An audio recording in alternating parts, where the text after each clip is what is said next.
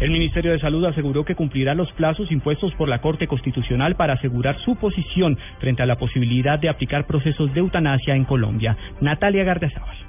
Luego de que la Corte Constitucional le negara al Ministerio de Salud el plazo para ampliar su posición en torno a la eutanasia y para que emita una forma de actuar en los casos de las personas que deseen acceder a esta, pudimos establecer que varios técnicos del Ministerio trabajan a esta hora para revelar el próximo 30 de abril, plazo máximo dictado por la Corte, su posición y directriz en estos casos.